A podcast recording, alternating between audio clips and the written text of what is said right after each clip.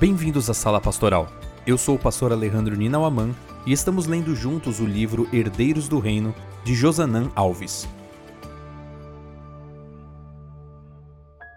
Capítulo 19 Nosso Nascimento Profético Algumas vezes passamos a noite toda em solene busca das Escrituras para compreender a verdade para o nosso tempo. Ellen G. White a verdade nos escapa se não concentrarmos nossa atenção totalmente em sua busca. Alexander Solzhenitsyn Na introdução do livro, eu disse que não iríamos nos deter nos aspectos proféticos do livro de Daniel, mas há uma profecia que é muito significativa para o objetivo que estamos tentando alcançar com estas páginas. Essa profecia tem algumas características muito especiais. Revela o maior período profético da Bíblia e é extremamente significativa para a história do Adventismo. É conhecida como as 2300 tardes e manhãs. Todo cristão deve conhecer essa profecia, por isso recomendo alguns livros para você entender em detalhes a exatidão e as aplicações dessa passagem.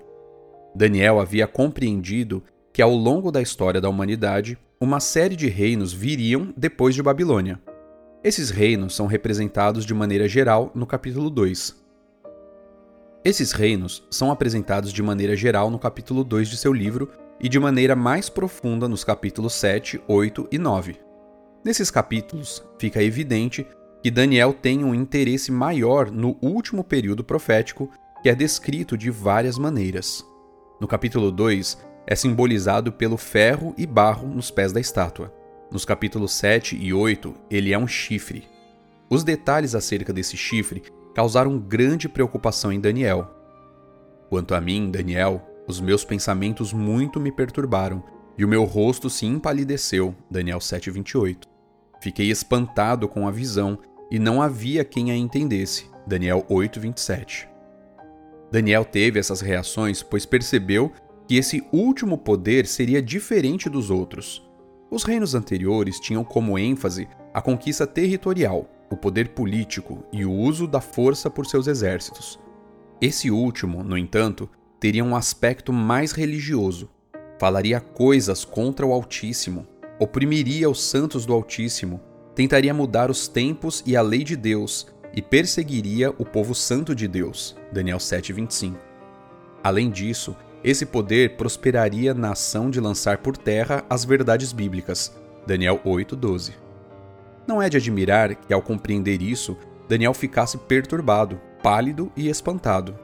Era mais fácil o povo de Deus enfrentar exércitos do que enfrentar sutis enganos e ataques à verdade. Essa compreensão levou a uma pergunta muito importante. Creio que essa pergunta seja a mais importante para o movimento adventista. Essa pergunta está registrada em Daniel 8,13. Até quando vai durar a visão do sacrifício diário suprimido e da transgressão desoladora? Até quando o santuário e o exército ficarão entregues para que sejam pisados aos pés? Em outras palavras, até quando ninguém se levantará para fazer oposição a esse poder? Até quando a verdade será pisada sem que ninguém lhe faça oposição? A resposta surge no verso seguinte: Até duas mil e trezentas tardes e manhãs. Depois, o santuário será purificado. Daniel 8, 14. No final do período dessa profecia, duas coisas iriam acontecer, uma no céu e outra na terra. No céu, o santuário seria purificado, e na terra, as verdades que por centenas de anos estavam sendo pisadas seriam restauradas. Muitas vezes enfatizamos mais a parte da purificação do santuário no céu. Isso aconteceria e de fato seria muito importante, mas a grande preocupação de Daniel era acerca do ataque que esse poder faria à verdade e à lei de Deus e a reversão dessa obra maligna era a segunda bênção que viria ao fim da profecia dos 2300 anos.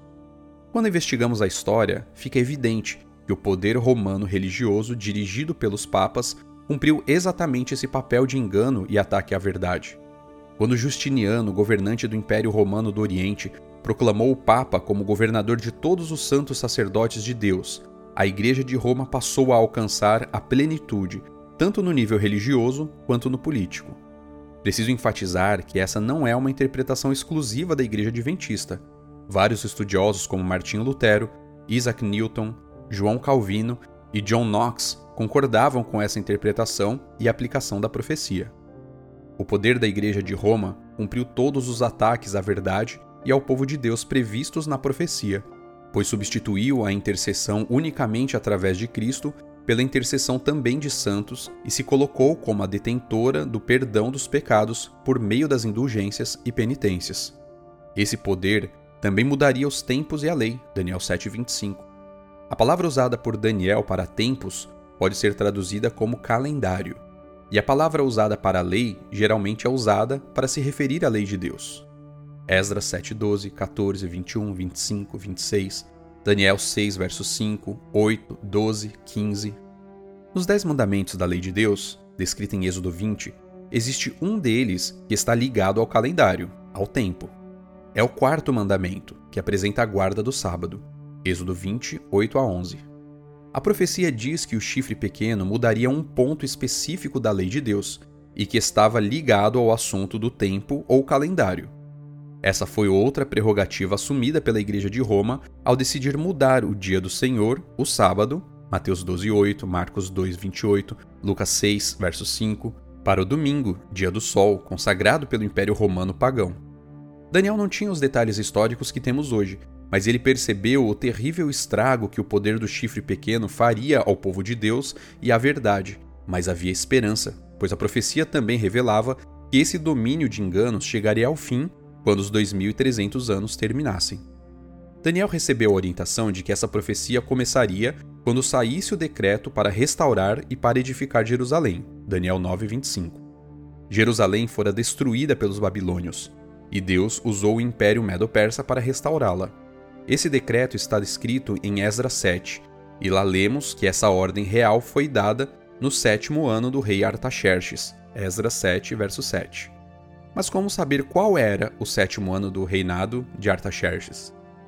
Arqueólogos descobriram uma série de documentos da Média Pérsia escritos em aramaico e encontrados na ilha de Elefantina, no Egito, que era uma fortaleza persa.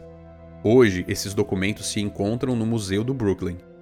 Entre outras informações, os achados revelam a cronologia dos períodos de reinados da Média Pérsia, e assim descobrimos que o sétimo ano de Artaxerxes é o ano 457 a.C.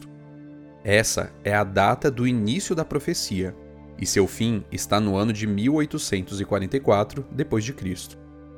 Relembrando, ao fim dessa profecia, duas coisas iriam acontecer. No céu, o santuário seria purificado, e na terra seriam restauradas as verdades pisadas ao longo dos 2300 anos. É para esse segundo ponto que quero chamar sua atenção pois exatamente em 1844, um grupo de pessoas de diversas igrejas começou a estudar a Bíblia minuciosamente e percebeu que havia verdades bíblicas que estavam sendo rejeitadas ou esquecidas. As principais verdades que foram resgatadas por esse grupo foram o papel de Cristo no santuário celestial, o sábado do sétimo dia, o espírito de profecia como marca distintiva do povo remanescente e a verdade sobre o estado do ser humano após a morte.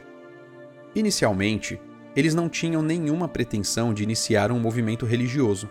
O desejo deles era levar as verdades bíblicas para suas igrejas, mas, diante da rejeição dessas verdades, eles decidiram, entre os dias 20 a 24 de maio de 1863, organizar a Associação Geral dos Adventistas do Sétimo Dia. Por causa dessa profecia, eu decidi ser um Adventista do Sétimo Dia, pois ela revela a certidão de nascimento de um movimento profético que seria usado por Deus para restaurar verdades bíblicas que estavam sendo rejeitadas.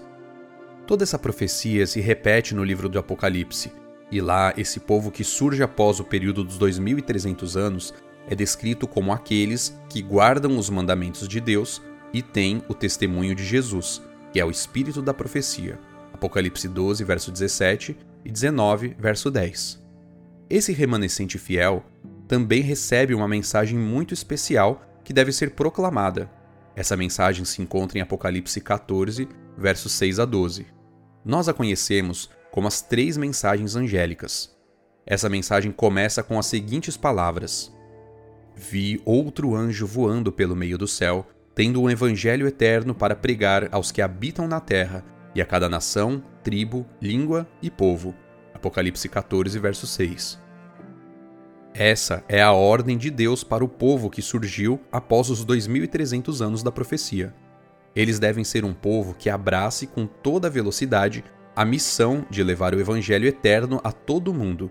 Foi pela compreensão desse chamado missionário mundial que a Igreja Adventista decidiu não seguir o sistema de governo adotado pela maioria das igrejas cristãs, chamado de congregacionalismo.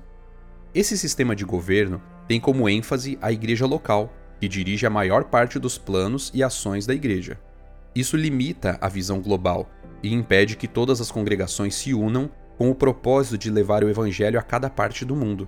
A igreja local pode até ser beneficiada por usar os recursos financeiros como queira, mas a missão mundial com certeza é prejudicada.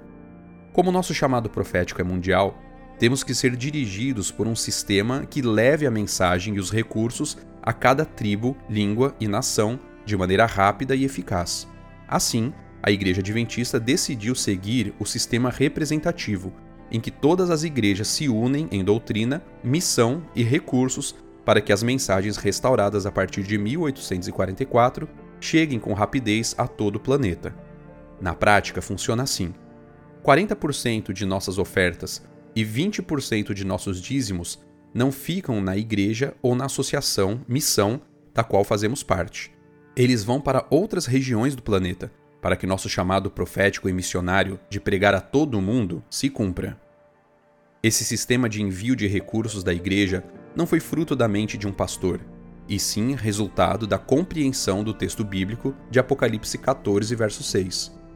Quando dizemos assim: Vou devolver os dízimos e as ofertas, mas somente se eles ficarem completamente em minha igreja local. O que estamos fazendo com essa atitude é rejeitar uma parte de nosso chamado profético de levar o evangelho a todo mundo. Nunca esqueça: onde estamos, pregamos com nossos dons. Onde não estamos, pregamos com os recursos que Deus colocou em nossas mãos e que são distribuídos pela Igreja para cada parte do planeta. Que Deus abençoe você e o ajude a seguir a orientação bíblica revelada na profecia.